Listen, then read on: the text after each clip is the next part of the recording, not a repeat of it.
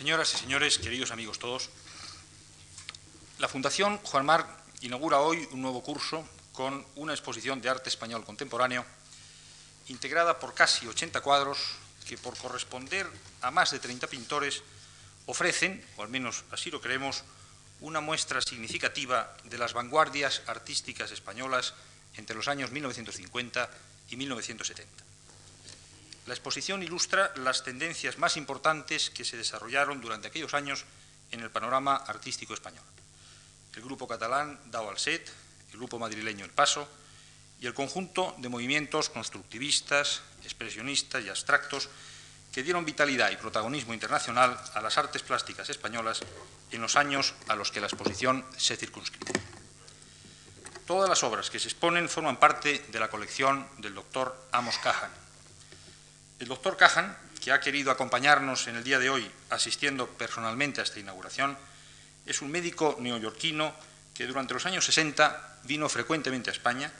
y que, admirado por la pintura de vanguardia que se hacía entonces en nuestro país, adquirió un gran número de obras de arte, formando una de las más importantes colecciones que hoy existen de arte español contemporáneo. El doctor Cajan ha dicho que el arte español reflejaba en aquellos momentos el alma de nuestro país y atraído sin duda por lo que de genuinamente español tenía aquel arte, fue formando una impresionante colección, parte de la cual ofrecemos hoy al público de Madrid. La selección que hemos realizado, guiados de la mano de Gustavo Torner, trata de dar un repaso al inmediato pasado de la historia del arte español a través, obviamente, de la visión testimonial del doctor Caján.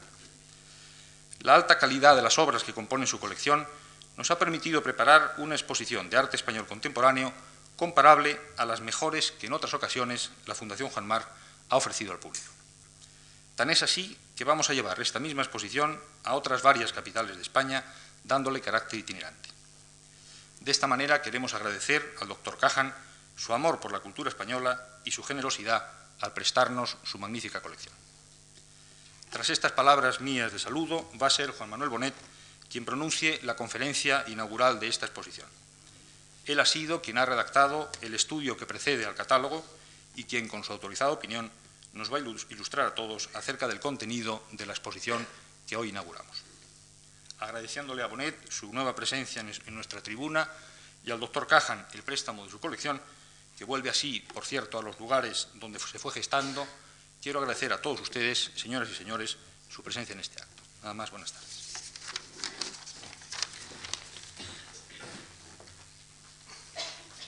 Gracias a José Luis Yuste por sus amables palabras. Se trata de, de reflexionar un poco al hilo de esta colección. Una primera enseñanza, un primer aspecto que quiero subrayar, es el hecho de que en los Estados Unidos este mostrar al gran público una colección privada es algo relativamente común, mientras que en España es algo relativamente excepcional. En ese sentido, muchas son las enseñanzas que se pueden extraer de la escena americana al respecto. El coleccionismo americano ha sido algo verdaderamente vertebral dentro de la cultura de este siglo. La existencia de una persona como la escritora Gertrude Stein al lado de Picasso y de Matisse en el comienzo del siglo explica, es ya un pórtico a todo lo que luego fue el siglo. El hecho de que el Museo de Arte Moderno de Nueva York, prácticamente el más importante del mundo, naciera de la conjunción de varios coleccionistas es muy significativo y indica un camino que liga de una manera muy natural y armoniosa el campo de lo privado con el campo de lo público. Con esta colección hermosísima aquí arriba, mi intención no es describirla, evidentemente, puesto que está aquí, ni tampoco contarles a ustedes en detalle cómo se constituyó la generación del 50, puesto que es algo ya harto sabido. Simplemente quisiera subrayar algunos momentos fuertes de la generación, algunos momentos fuertes del arte español en general, y de algún modo a lo que una colección como esta nos invita, el hecho mismo de que sea una colección de pintura española, pero eh, reunida por un americano, y el hecho de que esta colección ahora, como decía Juste, vuelva aquí, es algo que nos invita a considerar ya la raíz misma de la cultura moderna como algo básicamente ligado a la noción de diálogo entre culturas y la cultura moderna como algo, algo donde las culturas nacionales vienen a interrelacionarse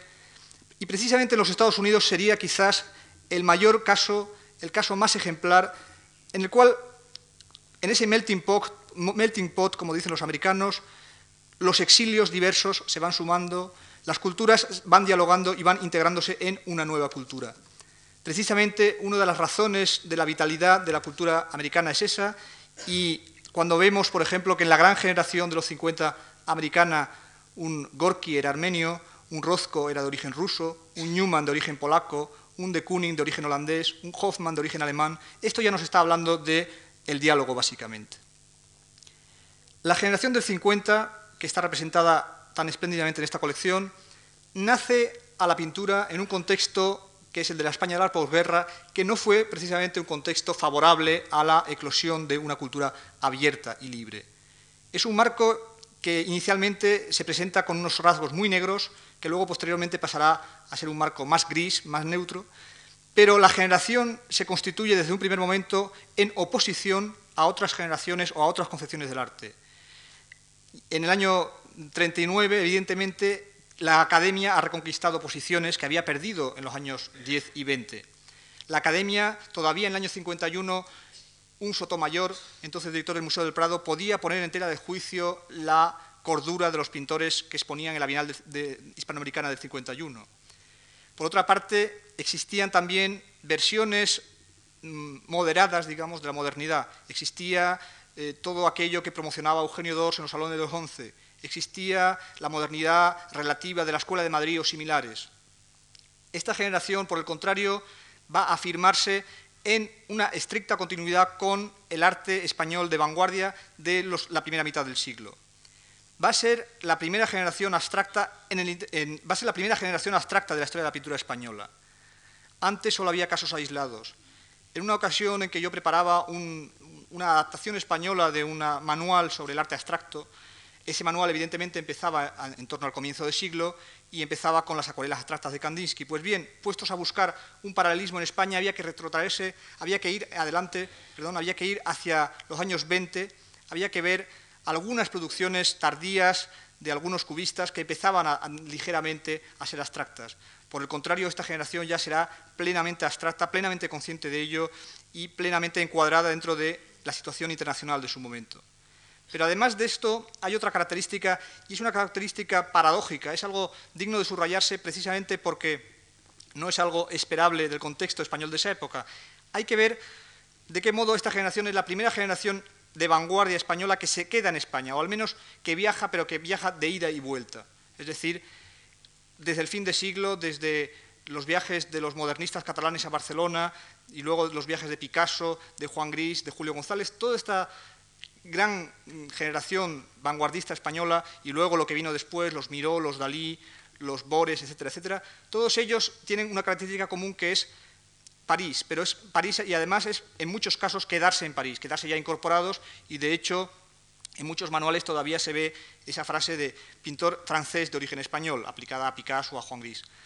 En cambio, la generación del 50, que viaja a París también, por supuesto, y para la cual París será la ventana principal en aquel momento, va a viajar, pero va a volver y se va a volver a instalar aquí y va a encontrar aquí parte de su coleccionismo, parte de su crítica, cosa que no había sucedido con las generaciones anteriores. Y esto, ya digo, en un contexto de un país privado de libertades, como era la España de aquel entonces, lo cual mm, convierte todo el proceso cultural de esos años en algo realmente complejo y contradictorio. Es el momento en el cual en literatura también sucede algo parecido, es el momento de los Goitisolo, de los Gil de de los Sastre, es el momento de la música de Luis de Pablo, es el momento del cine de Berlanga, de Bardem, de Carlos Saura, etcétera, etcétera. Estos cineastas que tratan la realidad española con humor, con sarcasmo y con realismo. El punto de arranque de la generación hay que situarlo en su engarce con el surrealismo. Es decir, mientras que la literatura en su conjunto fue básicamente una literatura realista, la pintura de la generación de 50 no fue una pintura realista, o al menos no lo fue en el sentido en que se entiende comúnmente la palabra realismo. Al igual que en Nueva York, al igual que en París, al igual que en Praga, al igual que en la vecina y a la vez lejana Lisboa, el surrealismo fue el fermento que permitió a ciertos núcleos de artistas en el final de los años 40 agruparse y eh, definir un nuevo campo de trabajo. El surrealismo era un fermento de rebelión total era la triple V de Breton en Nueva York, era la voluntad de rebelión contra todo y era algo que tenía un inmenso atractivo para una juventud que vivía dos posguerras acumuladas, la posguerra española y la posguerra mundial, y esa enseñanza de libertad que muchos de los pintores de los 50 aprendieron en el surrealismo es algo que ninguno de ellos ha, perdido. Es decir, es clave para entender la pintura de muchos de ellos, concretamente de Saura, de Millares o Tapies, que fueron quizás los más vinculados al surrealismo, es clave esa libertad que aprendieron entonces. La existencia del grupo Set en 1948 en Barcelona viene precedida por otros pequeños cenáculos absolutamente minoritarios en la Barcelona de los 40. La primera agrupación eh, fue la que se reunió en Sarriá, en el Splaus de Sarriá, en la cual ya estaba Joan Pons y Auguste Puig, dos pintores que están en la colección Cajan. Y esa exposición, que es la primera exposición de vanguardia, se puede decir, que se realiza en España, la prologa un poeta surrealista catalán, Foix, que habla de que estos muchachos, como él los, llama, eh, se expresan con una libertad, vamos, traduzco el catalán, se expresan con una libertad que hace más ostensible la servidumbre común. Es decir, ya se indica el elemento liberador que tiene esa pintura respecto del contexto de la época que precisamente no es favorable ni a la vanguardia ni al surrealismo. Algunos de estos muchachos se vuelven a encontrar en Algol, una pequeña revista, pero luego ya en el 48 es cuando nace la gran publicación del momento, que es la revista Dawalset. En Dawalset encontramos a cuatro pintores, Tapies, Cuisart, Pons y Tarraz, encontramos a un filósofo y crítico de arte, Arnau Puig, y encontramos a dos poetas, dos poetas formados en el surrealismo precisamente. Un poeta catalán, eh, Joan Brosa, que escribe en catalán unos oráculos sobre todos los pintores, y un poeta en castellano, Juan Eduardo Cirlot, poeta luego muy reivindicado mm, dentro de la historia literaria de ese momento. La pintura que realizan estos muchachos es una pintura onírica, magicista, de la cual da una buena muestra los Pons que están aquí reunidos arriba. Pons fue el único pintor, luego veremos por qué, fue el único pintor que se mantuvo fiel a esa estética onírica y magicista. El campo de intereses que definía Dawalset era realmente eh, muy, muy amplio y era un campo que destacaba poderosamente respecto de todo lo que en ese momento se hablaba en España eran gentes que dedicaban en su revista páginas a Jean Cocteau, que dedicaban un número entero a Picabia, recordando su estancia barcelonesa de los años 10, que incluían homenajes a Man Ray, homenajes a Paul Klee, Cirlot dedica poemas a Ernst, a Magritte, también a Raimundo Lulio, a Jacob Boheme, se habla de Méliès, del jazz, de Schoenberg, es decir, realmente un campo muy amplio y muy de vanguardia y muy conectado con la tradición surrealista. Y precisamente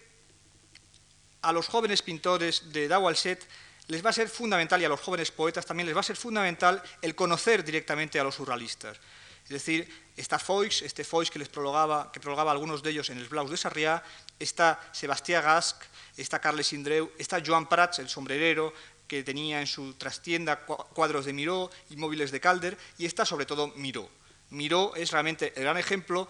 Tapies siempre lo ha dicho, y además contraponiéndolo un poco a Dalí, como contrapunto y la visita a Miró será para ellos absolutamente decisiva. Todo esto tiene muy poco que ver con lo que eh, en principio muchas veces se entiende por tradición catalana, es decir, muchas veces se piensa más en Cataluña como un país de seni, de razón, que de rausa, de pasión. Sin embargo, Cataluña está hecha un poco de esa dicotomía y hay que recordar la larga tradición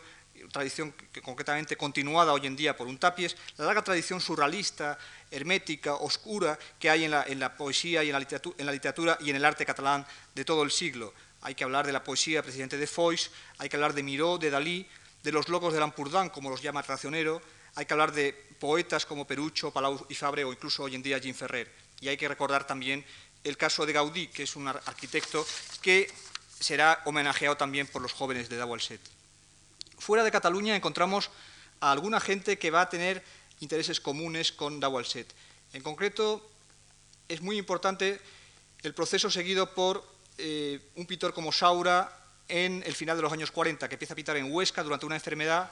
que lee Ismos de Ramón Gómez de la Serna, y tras leer Ismos se define el mismo como surrealista. Dice, realmente mi lugar dentro de Ismos está en el surrealismo. Efectivamente, en torno al 48 empieza a hacer tentativas surrealistas en su pintura, figuras eh,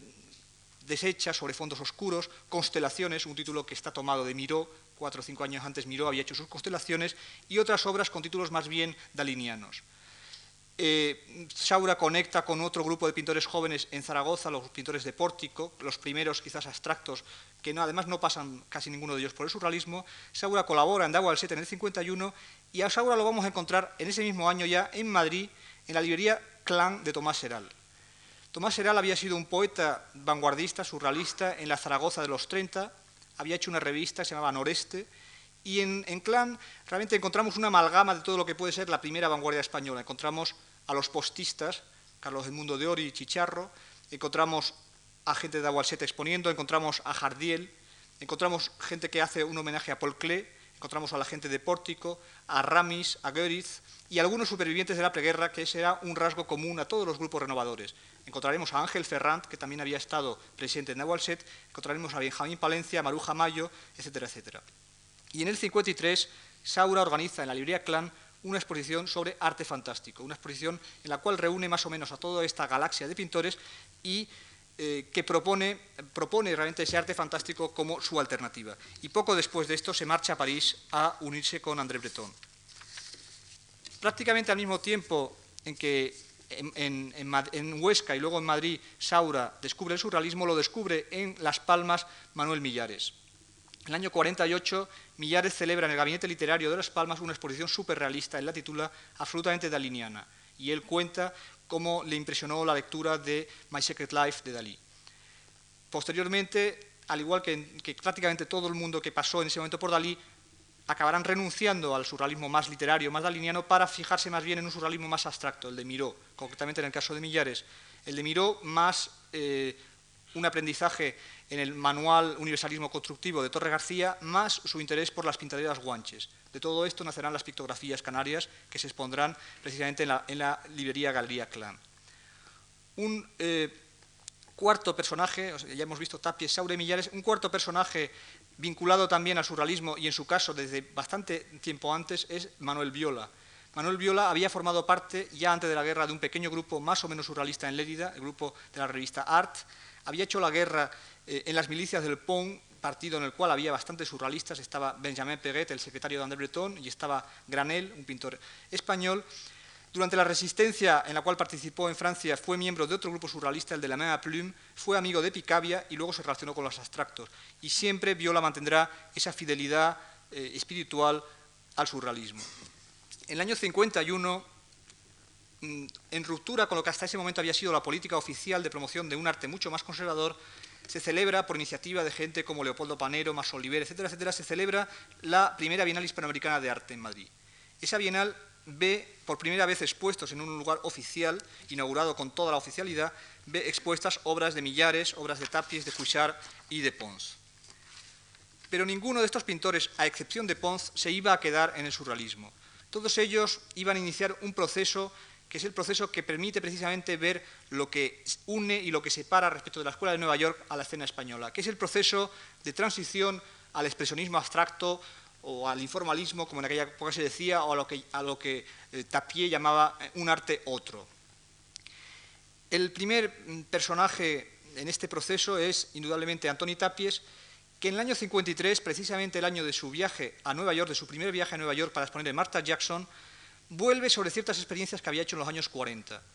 En un periodo anterior a Dawalset, anterior a, esos sueños pintados de Dawalset, había experimentado con cartones, con cuerdas, con hilos, con obras en las cuales utilizaba elementos absolutamente de ruptura, elementos que podrían ser precedentes muy directos de lo que luego sería el arte pobre.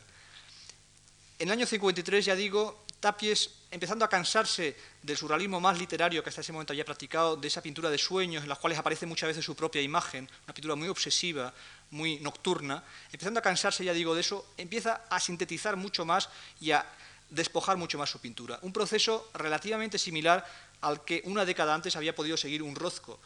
nos sorprendemos viendo la obra tan despojada y tan, tan extrema, tan, tan pura de Rozco, nos sorprendemos cuando vemos de dónde viene Rozco, es decir, de dónde, de qué, de qué oscuras, oscuras épocas, por qué oscuras épocas había pasado un Rozco. Bien, ese tapies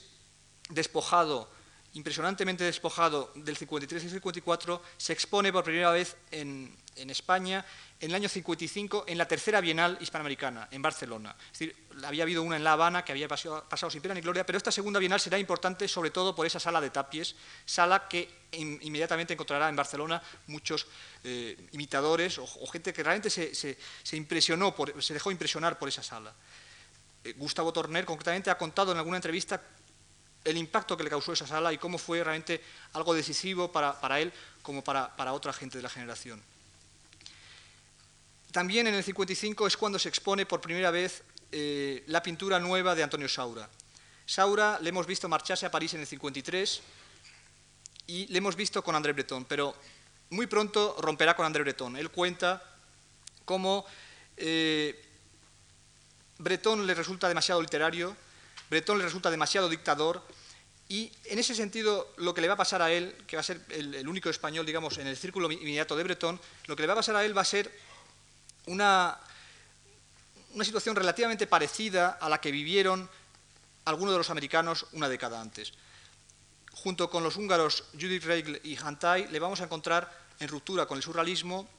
le vamos a ver hacer gatas, obras en las cuales retoma técnicas surrealistas parecidas a la calcomanía que utilizaba el canario Oscar Domínguez, y le vamos a ver muy pronto metido en el action painting y celebrando esta exposición del Museo de Arte Moderno de Madrid, en la cual está presente la lección del action painting americano y en la cual también está presente ya inmediatamente después de, su paso a la abstracción, está presente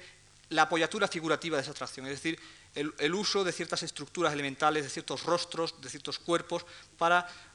fijar sus obsesiones en la tela. Paralelamente, Manolo Millares pasará de las pictografías canarias a los muros, más o menos también en el año 55, derivándose sus arpilleras ya en el 56-57, expuestas en el Ateneo de Madrid en el 57. Millares que participa, el primero quizás que participa ya en una actividad de grupo que prefigura lo que luego sería el paso, organizando exposiciones abstractas con un crítico como Aguilera Cerny. Todo este proceso inaugurado por estos pintores es bastante semejante, ya digo, a lo que se produjo en los Estados Unidos y es semejante también a lo que se produjo en Europa y concretamente en París. Tanto en los Estados Unidos como en Europa se produjo la transición de un surrealismo literario a un surrealismo abstracto y luego a una abstracción lírica en el caso francés o expresionista en el caso americano. En España intervinieron algunos de los críticos europeos de, ese momento intervinieron en el proceso. Hay que recordar concretamente el papel de un Michel Tapier, que conduce a Tapies y a Saura a la Galería Stadler, que los incorpora a lo que él llama un, art un arte otro. De Tapier concretamente se editan en Barcelona varios libros, uno de ellos Estética en devenir, el otro una monografía sobre Tapies. Hay que recordar que en el Ateneo de Madrid, en los años, 60, en los años 50, a los finales de los 50, exponen Hartung, Fautrier, Mathieu, Bédova, etcétera, etcétera. Hay que recordar las amistades que entonces se tejen entre críticos y artistas extranjeros y críticos y artistas españoles. Más todavía que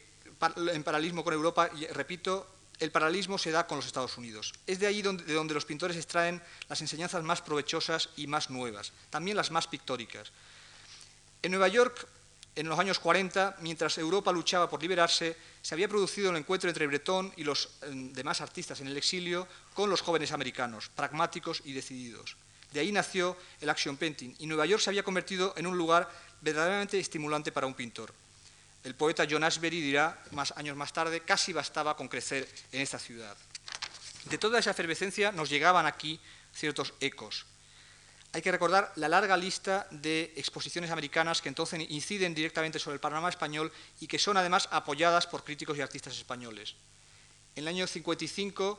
Barcelona mm, puede visitar la exposición del 25 aniversario del MoMA de Nueva York. En el año 58 viene a Madrid la exposición La Nueva Pintura Americana, patrocinada también por el MoMA, seleccionada por Alfred Barr y que será de un enorme impacto no solamente en España, sino en toda Europa la exposición en la que por primera vez se ve en las condiciones óptimas la pintura de los Rothko, de los Pollock, de los Motherwell, etcétera, etcétera. También en el año 58, Barcelona y Madrid, por iniciativa de Tapies en Barcelona y de, Saura en Madrid, ve la exposición Otro Arte, organizada por el ya mencionado Michel Tapier. Y algo más tarde, en el 66, este ciclo de presencias americanas se cerrará con la exhibición en Madrid de la colección Johnson, una colección más ecléctica, en la cual estaba presente prácticamente todo el siglo americano, y presentada, y ello significativo, por un texto muy sugerente de Fernando Zobel, pintor y promotor de la generación, que va a subrayar las coincidencias y las diferencias con la situación española y que además va a atreverse a decir en el catálogo hasta qué punto a él le parece que la enseñanza de la generación abstracta americana no ha sido superada en los Estados Unidos y que si acaso, dice él también con mucha intuición, si acaso eh, únicamente de los posteriores a la Action Painting incluidos en esta exposición, el único nombre realmente importante es el de Rauschenberg. En las obras mismas de los españoles vemos la incidencia de la escena americana. Tapies, que viaja a Nueva York en el año 53, en aquel viaje puede ver la pintura americana, no conocerá a sus protagonistas hasta unos años después, pero la puede ver y la puede apreciar en directo. Hay, evidentemente, en el trabajo de Saura unos paralelismos con el trabajo de de Kooning. En el caso de Fernando Zobel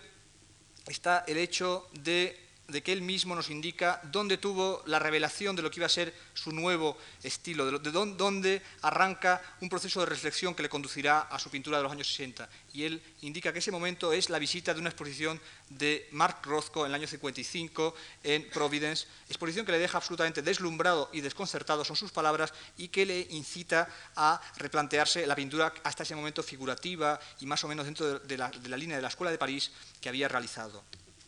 Del mismo modo, cuando repasamos todos los textos de la época mm, del Grupo del Paso, cuando repasamos los boletines, vemos como todos ellos escribieron sobre pintura americana, como todos ellos hablan del impacto de Rozco, como todos ellos subrayan la calidad de la pintura de un Klein, sobre la cual escribe Millares, o de la pintura de un Pollock, sobre la cual escribe Saura en el boletín.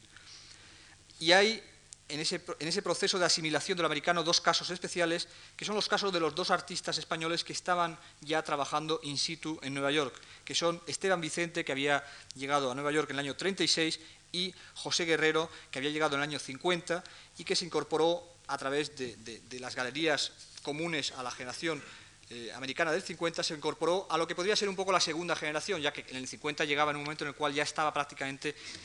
hecho el, nuevo panorama, se incorpora a los mismos problemas que pudieron tener los pintores de la segunda generación, gente como John Mitchell o como Twombly, gente que ya viene un poco sobre, ya no necesita directamente del paso por el surrealismo, sino que viene a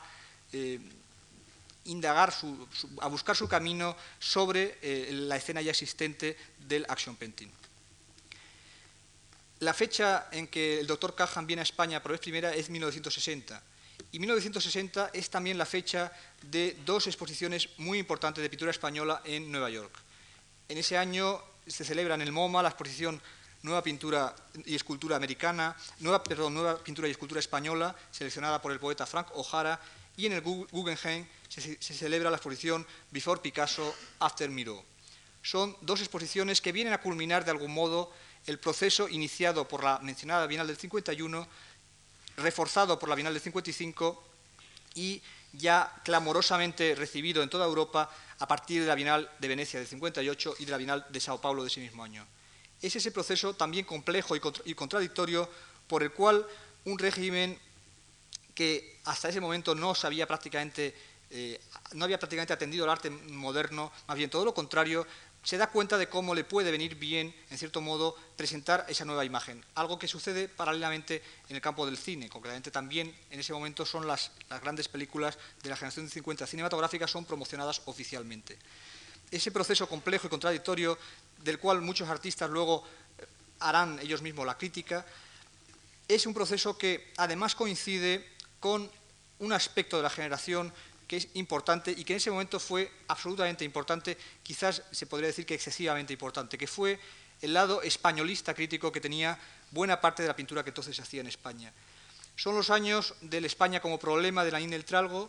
son los años en que Aguilera Cerny describe a esta generación como una generación de hijos del 36, podríamos añadir nosotros del nietos del 98.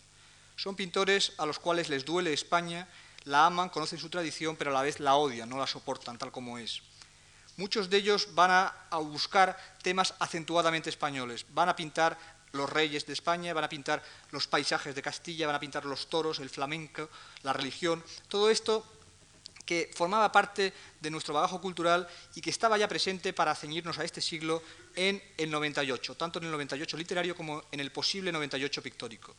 El paisaje castellano había sido algo que había ya pintado el vasco Zuloaga. Los toros también los había tratado un Zuloaga, un Solana o un Vázquez Díaz. El flamenco, la españolad, la encontramos en una Anglada Camarasa. La religión, la, la vida del clero la encontramos reflejada también en Solana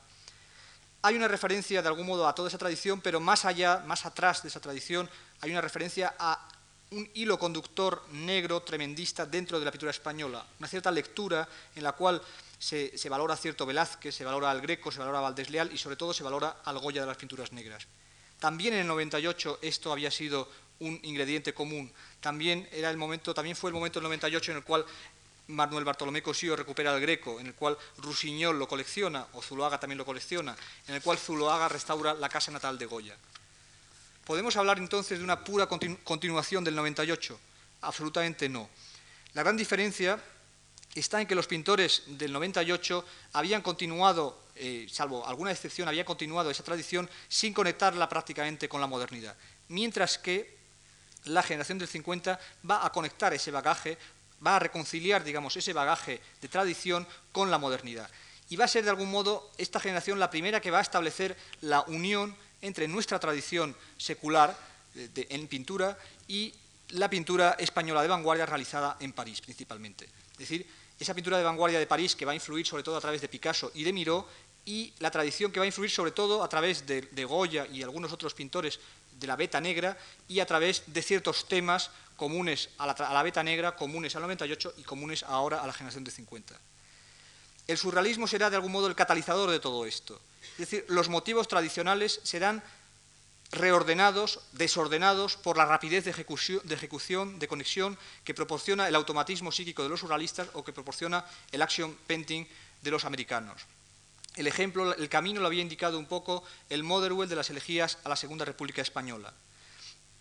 si el bagaje cultural del action painting fue principalmente la mitología, la mitología grecolatina o la mitología de los pueblos primitivos americanos, y hay que recordar cómo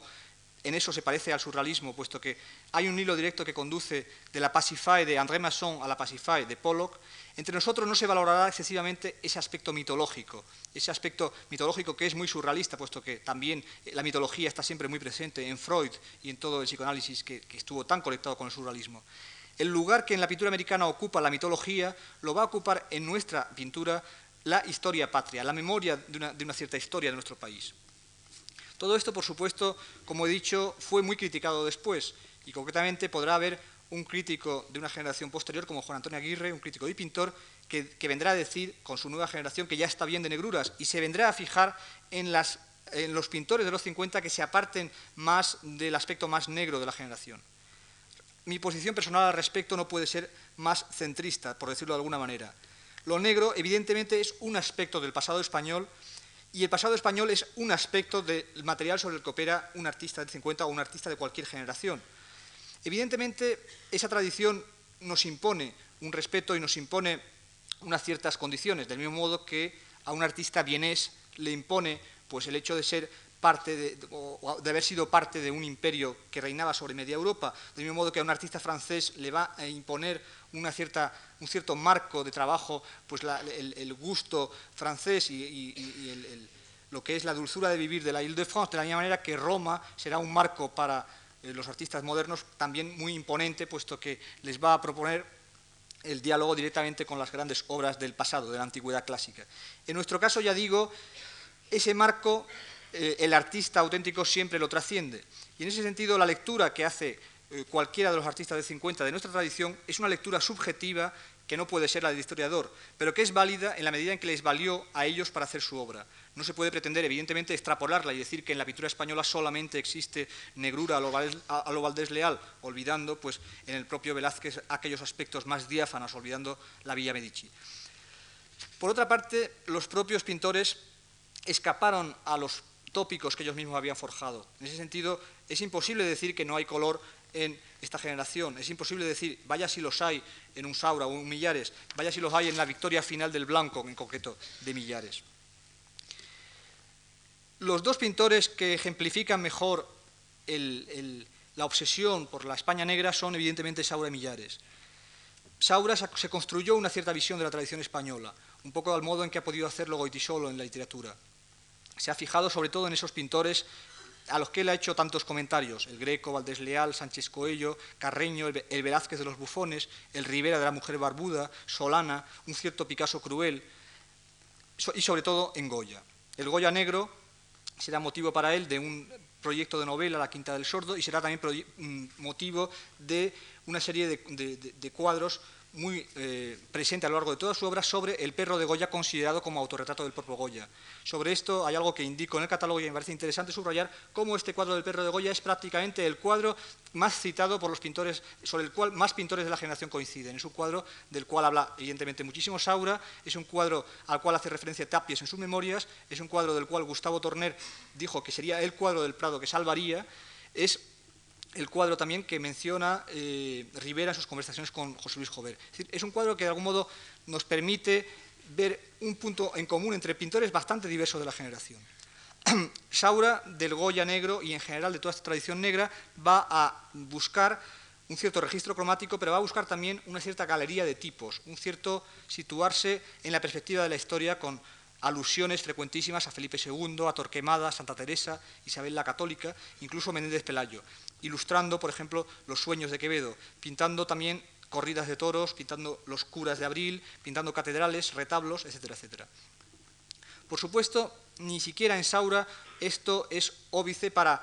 que se desarrolle una, dimensión más universal de su trabajo. Es decir, el Cristo de Velázquez no es solamente un, motivo de comentario formal sobre la pintura de Velázquez o sobre la tradición española de nuestra pintura, sino que es un arquetipo universal del dolor. El perro es otro, la multitud, la mujer, el pintor, etcétera, etcétera. En el caso de Millares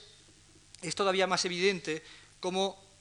esta negrura y este feísmo buscado deliberadamente por el pintor son simplemente pretextos. Y recuerdo en este caso un hermoso texto de Moreno Galván que hablaba de, cómo la pintura de Millares, que partía de esa base eh, tremenda del detritus, del homúnculo y tal, se elevaba por encima de eso hasta alcanzar, y él hablaba de una rosa entre, de una rosa entre, entre estiércol, de algún modo. Millares, que pinta el túmulo para Felipe II, que pinta a Torquemada, también pintará en los años 60, que son unos años en su pintura mucho más serenos, pintará una serie titulada Animal de Fondo, en homenaje a Juan Ramón Jiménez. Millares viajará al Sáhara y le impresionarán aquellos vestigios de los mm, camellos al borde del camino, le impresionará la arqueología en ese hermoso libro que eh, creó para el Museo de, Cuenca. Un pintor más enraizado en la tradición y más eh, limitado a ella será, eh, sin duda, Manuel Viola, Manuel Viola, que pinta saetas, que estará siempre muy próximo al mundo de lo flamenco y al mundo de lo goyesco. La crítica verá en él sobre todo ese aspecto de continuador de, la obra de su paisano. En otros pintores del paso, sin estar tan acentuada la nota trágica y la nota negra, también va a estar presente. El canogar de un cuadro como Toledo, que está en el Museo de Cuenca, y en general el canogar de esa época es de algún modo un paisajista abstracto que se inspira en motivos de su Castilla natal es, eh, toledano. Luis Feito, que reproducirá en uno de sus catálogos tardíos una gran cantidad de fotografías de paisajes españoles, pinta también de algún modo siempre un paisaje, un paisaje unas iluminaciones un paisaje pensado, imaginario, pero que está basado de algún modo indirecto en el paisaje real de Castilla. También sucede lo mismo en Juana Francés, incluso en Rivera y Suárez se puede detectar en algunos momentos aspectos también en ese sentido muy castellanistas. Habría que ver ahora lo que es la vertiente lírica de la generación por emplear la terminología de Juan Antonio Aguirre. Ya hemos mencionado a dos de sus representantes, Zobel y Torner, y en el caso de Torner vemos cómo en la soledad conquense Torner elabora una pintura que muy pronto va a ser absolutamente personal a partir inicialmente de la impresión que le causa eh, la irrupción de un nuevo estilo en pintura, va a descubrir su mundo, que es un mundo en el cual el paisaje es en todo caso un paisaje siempre mental. Mientras que en Zobel o incluso en Semper encontraremos todavía aspectos paisajísticos, en Torner básicamente, ya digo, el paisaje será mental, estará siempre presente la ironía y estará presente la cultura. Ya en el 58, y esto hay que subrayarlo porque es algo realmente inusual en ese momento, en ese contexto cultural español, Torner ponía una exposición suya bajo el patrocinio de una cita de Jorge Luis Borges, con quien tantas cosas le unen. En aquel momento, ya digo, de Borges apenas se sabía nada en España. Del mismo modo, cuando mm, Torner sugiera como uno de sus, de sus eh, fuentes de inspiración, o al menos de sus, de sus, escritores favoritos, la obra de un Eliot, también estamos ante un caso realmente aparte de la generación. Cuando Torner, en los años 60, a mediados de los años 60, realizará sus homenajes culturales en la exposición de homenajes en la Galería Juana Mordó, veremos cómo en él está presente de un modo insospechado el surrealismo también veremos cómo hará un homenaje a Magritte, hará un homenaje a Marcel Duchamp, hará, sobre todo, buscará la manera de definir en su territorio ese, surrealismo del cual evidentemente no le interesan muchísimos aspectos literarios, sino que le van a interesar aspectos de, eh, de un gran rigor conceptual. En el caso de Zobel, le hemos visto en la exposición de Rozco del 55 en Providence, pero su obra de los 50, que será una obra de acción, una obra basada principalmente en el gesto de la pintura sobre una superficie blanca, su obra de los 60 ya se definirá en otro sentido, se podría definir de algún modo con el término impresionismo abstracto que eh, la mujer de William de Kooning, Hélène de Kooning, aplicaba a ciertos pintores americanos. Es decir, en Zobel estará siempre presente la visión del paisaje, un paisaje fundamentalmente castellano en una primera etapa, luego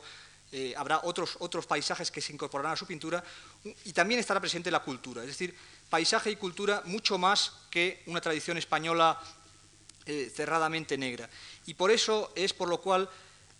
un crítico y pintor como Juan Antonio Aguirre se va a fijar en estos pintores por encima de los pintores más negros de la generación. En un Gerardo Rueda también está presente el paisaje en su primera etapa, está presente a través de una pintura que tiene ciertos puntos en común con la de Nicolás de Stael, pero muy pronto va a abandonar completamente el paisaje para practicar una suerte de espacialismo muy despojado y, luego para pasar a ese juego también eh, lleno de ironía y de cultura sobre eh, marcos, sobre objetos, sobre elementos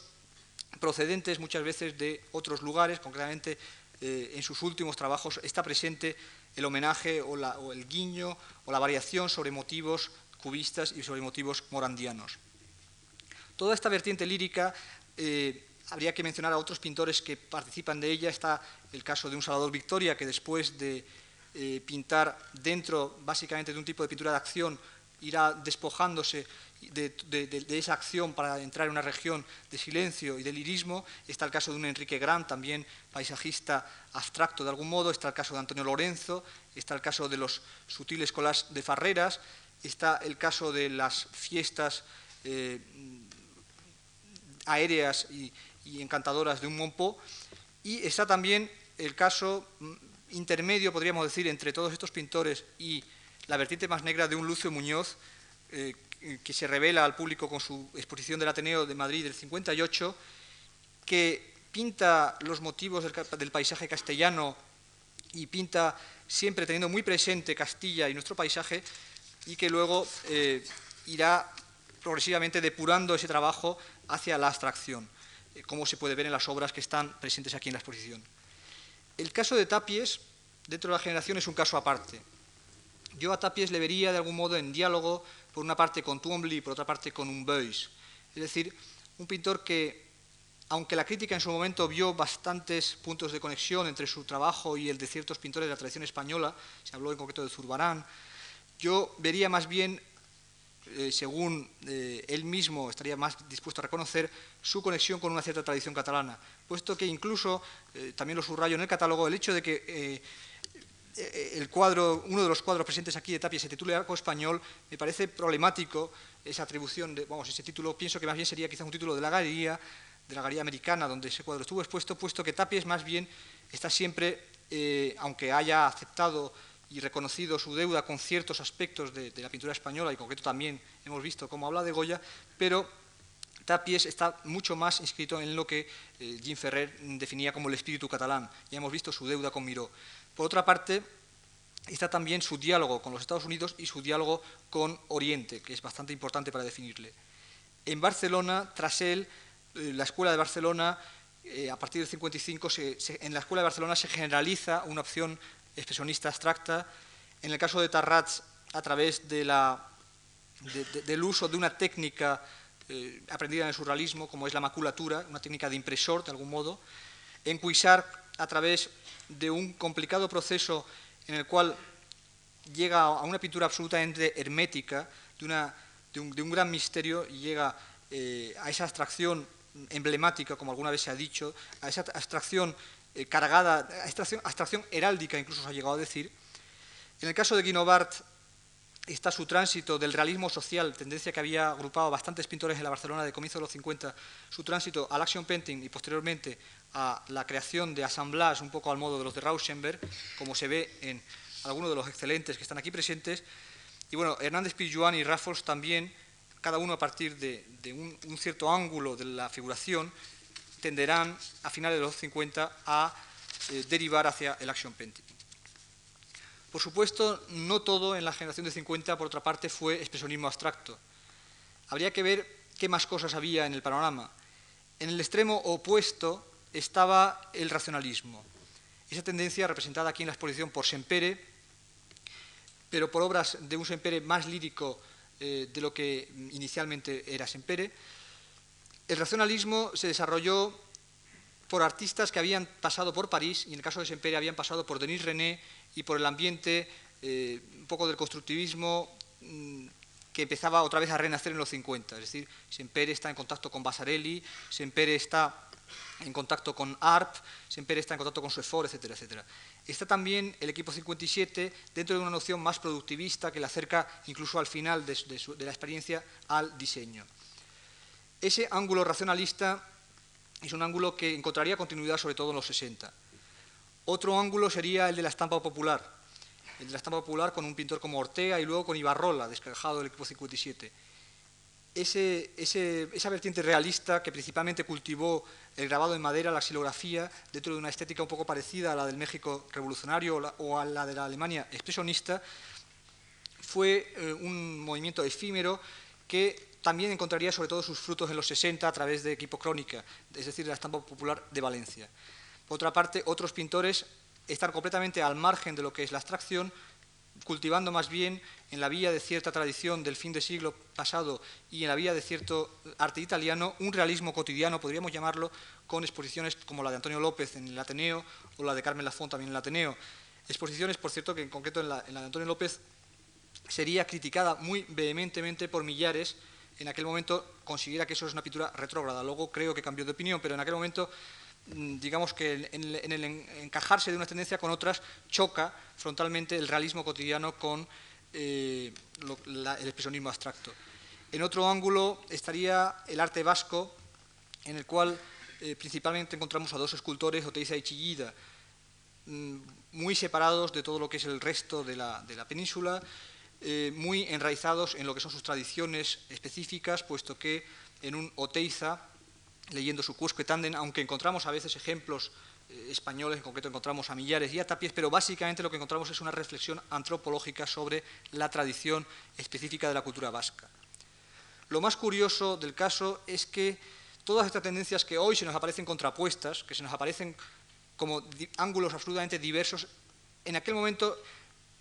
coexistían y salvo el caso del realismo cotidiano, incluso muchos de los críticos que apoyaban unas cosas apoyaban también las otras. Y la más curiosa hipótesis de síntesis es la que ciertos críticos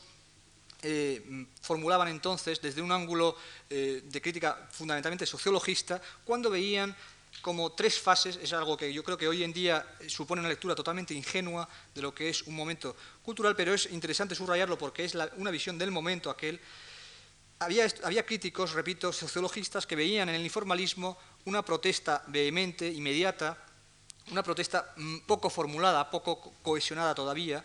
en la cual el artista expresaba eh, su descontento de un modo muy global y muy existencialista.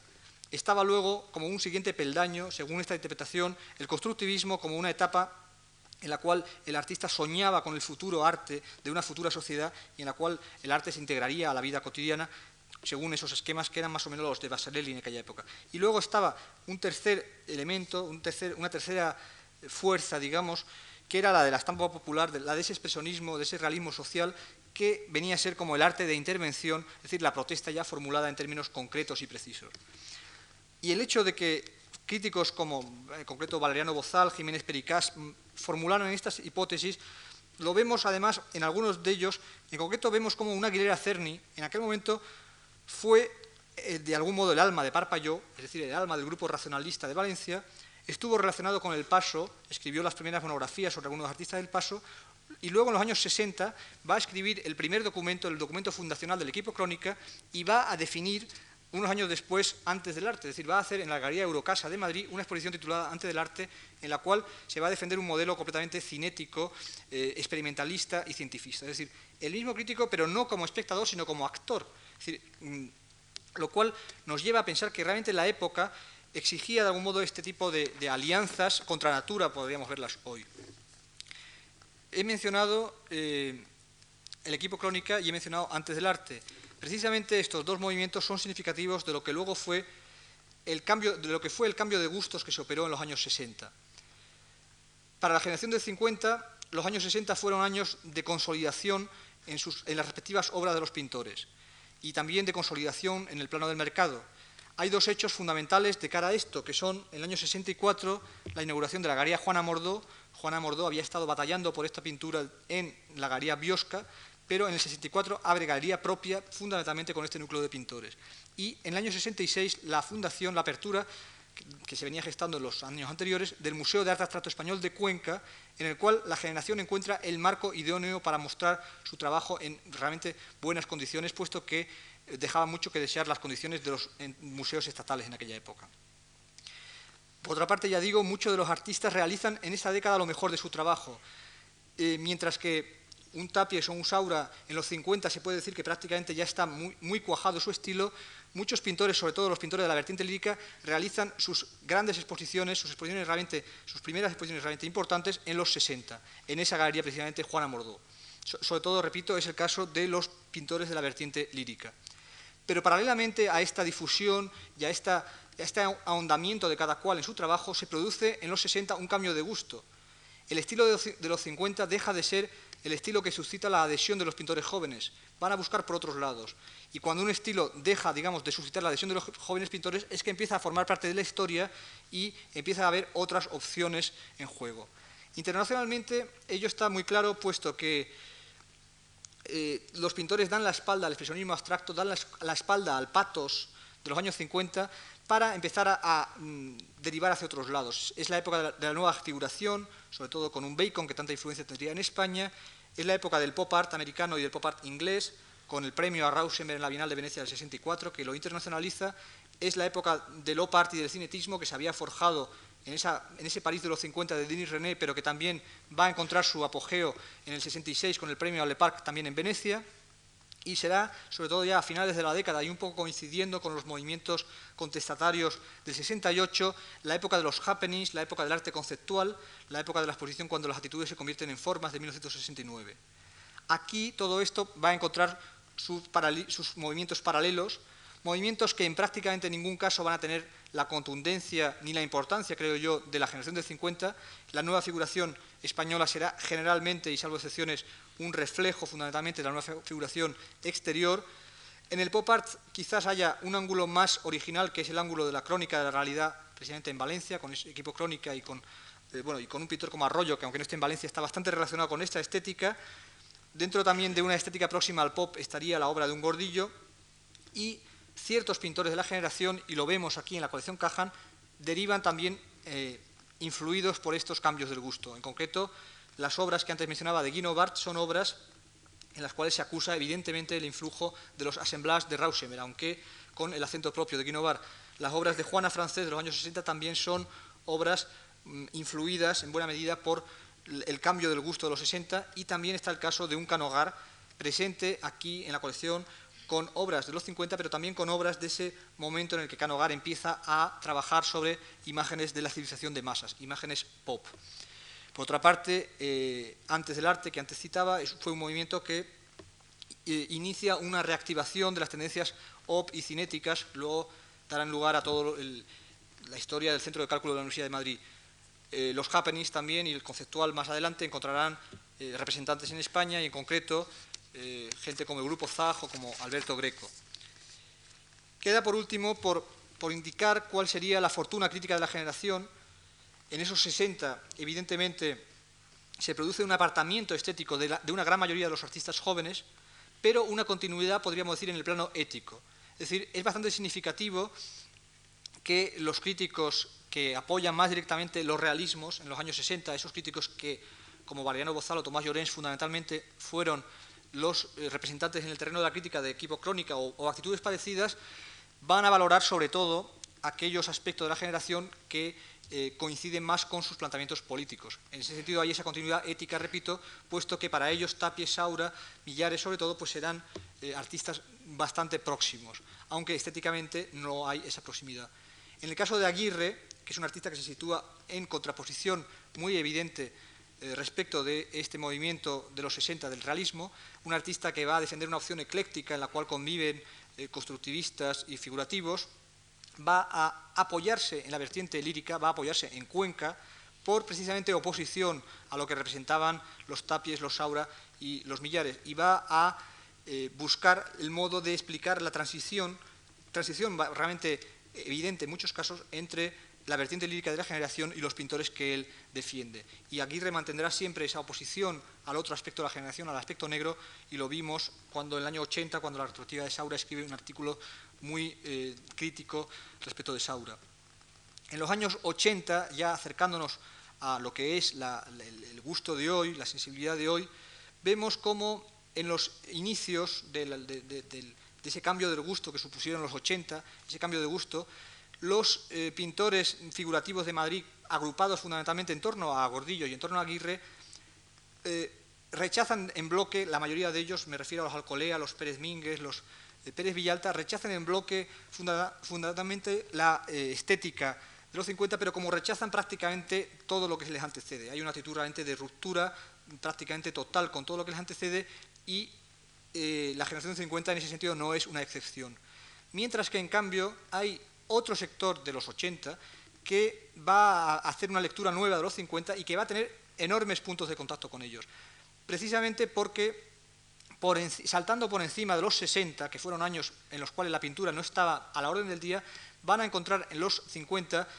el ejemplo de que la pintura era posible y van a valorar muchísimo eh, todo lo que en la generación de 50 fue pintura en el sentido tradicional de la palabra. Es decir, va a ser una lectura tradicionalista, si se me permite, de la generación en la cual ya no va a jugar, a jugar el elemento de choque, de ruptura que podía haber en los 50, sino que va a jugar más bien todo lo contrario, va a jugar precisamente ese entronque con la cultura que se da en artistas de la generación lírica o esa, eh, ese expresionismo abstracto que se da también en un Tapies en un Saura. En Barcelona, gente como Broto y todos los pintores de su grupo están eh, en deuda evidente con Tapies y la proclaman eh, constantemente. En Eina, en la escuela Eina, está un Rafael Casamada que es un elemento de puente entre todas las generaciones. En Madrid, Zobel, Torner y Rueda fueron realmente guías para algunos pintores jóvenes de los 80. En concreto, eh, está clarísimo la influencia de un Torner o de un Rueda sobre un Teisidor. Está clara también la influencia sobre la primera etapa de un Campano. Está clara sobre un Gerardo Delgado. Eh, incluso algunos de los críticos que hemos estado más próximos a los 80 nos hemos formado realmente a finales de los 60, a principios de los 70, en la atmósfera de Cuenca y en todo lo que eh, esa atmósfera suponía en cuanto a, novedad eh, y en cuanto a apertura internacional, también algo muy importante. Y los 80, precisamente por el renovado interés que marcaron, que, tuvieron en todo lo que fue el expresionismo abstracto americano, rodearon realmente eh, esta pintura española de los 50 de interés y de, en muchos casos, vamos, para ellos fueron casos de enseñanzas claras. En concreto hay que recordar cómo las exposiciones, primero las exposiciones americanas, fueron recibidas por parte de la, joven pintura y la joven crítica. Hay que recordar la exposición del cincuentenario del MoMA, hay que recordar las exposiciones aquí en la Fundación Juan Marc de De Kooning y la de Motherwell, que tuve el honor de presentar. Y hay que recordar también las retrospectivas de algunos pintores de los 50, en las cuales eh, también jugaron en muchos casos los elementos de continuidad, en concreto cómo fue recibida la exposición de Tapies, pues es bastante significativo, o cómo fue recibida la exposición antológica de Guerrero, también del año 80. Guerrero, un pintor que si era próximo a los 80 era también porque representaba de algún modo